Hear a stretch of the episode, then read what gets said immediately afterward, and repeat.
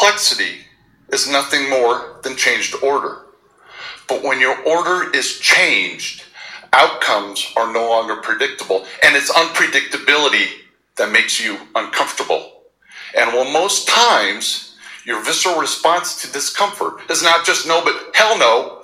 You can actually learn how empowering it is to consciously acknowledge discomfort and then, when appropriate, choose complexity over order. And I know seeking discomfort sounds odd, and not many people do it, but you have to learn to embrace it because it's the only environment where sustained or exponential growth can occur.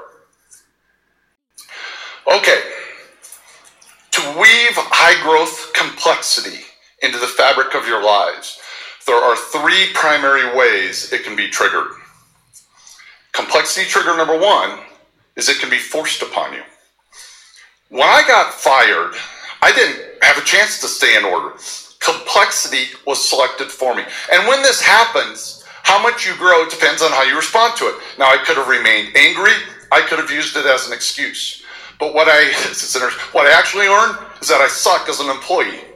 And I'm much better off accepting the risks of running my own company. Complexity trigger number two someone can help you get there. This is the role of parents, teachers, coaches, and bosses because left on their own, people will consciously or subconsciously select the comfort of order. And they then need to be pushed into complexity in order to continue growing.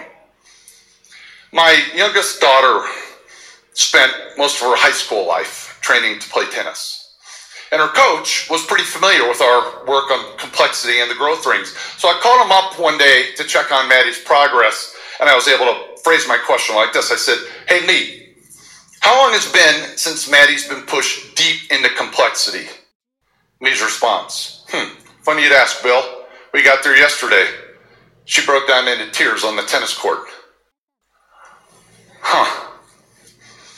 Well, knowing how tough my daughter is, and the fact that she never cries, told me she was deep into complexity. But, friends, this is where critical developmental decisions are made because the old Bill, the pre growth ring Bill, would have intervened and wanted to know what was making her so uncomfortable. Then I would have done everything I could to try and get her happy again. What I really would have been doing is removing the complexity and putting her in order. I actually would have been stifling her development. But the new post growth ring bill relished in his daughter's discomfort. And it was the coach's next words that told me everything I needed to hear. He said, But Billy, got to tell you, it took a heck of a lot more to get her to the limits of complexity this month than it did last month. Discomfort was causing her growth. Okay, but what you're not lucky enough to live or work in a robust high growth environment? What if you're stuck in order, even worse, stagnation? Well, the great news is everyone can trigger complexity at any time. So, complexity trigger number three trigger it yourself. Take a journey with me back to Montgomery, Alabama in the 1950s. Imagine, if you will, a young girl who's black and she attends an all black high school. And she takes a city bus to get there and home, which wasn't unusual in that era. And on March 2nd, 1955, she boards the bus to come home from school. And she sits near the back in the first row of seats where blacks were allowed to sit. And as the bus continues to fill with white people, there's eventually no more room in the front of the bus. And according to local law, she needed to move further back to create room for white people to sit. You see, Montgomery had an order in place that, when followed, led to a very predictable outcome repression of people with little conflict. But 15 year old Claudette Colvin had just spent the last month in high school studying black history, and she was understandably fed up with the historic and existing atrocities. And so on this day, she decided she didn't like Montgomery's order. And by refusing to give up her seat, she sent a community, our laws, and our entire country into complexity. Yes, nine months before Rosa Parks made her famous decision to stay put, it was a 15 year old girl that was handcuffed, dragged from the bus, and taken to prison. It was Miss Colvin, not Rosa Parks, who first fought the law, and by the way, was also the star plaintiff to testify in the famous lawsuit that went all the way to the U.S. Supreme Court.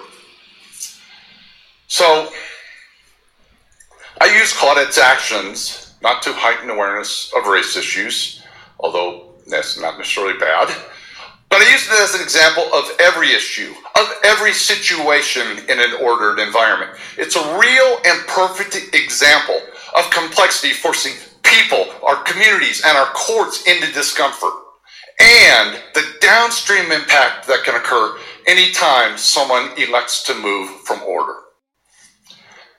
Dr. Serene Jones, in a recent book, summarizes this concept very eloquently. She said, The constant facade of order hides the wilderness that is craving to seep out and teach us that life wasn't created to be what we think it is. Beyond words, we must experience the wilderness to be taught what cannot be otherwise known. So, friends, it's not the discomfort of losing a job. It's not having a child break down on the tennis courts, but it's order you should fear the most because it is a threat.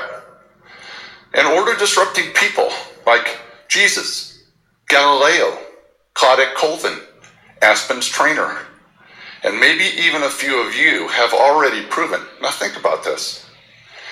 It's not the complexity triggering individuals or events you should fear the most but it's your own willingness to accept or seek discomfort that will dictate the growth of not just you, but our entire world. Thank you very much for allowing me to be a part of this.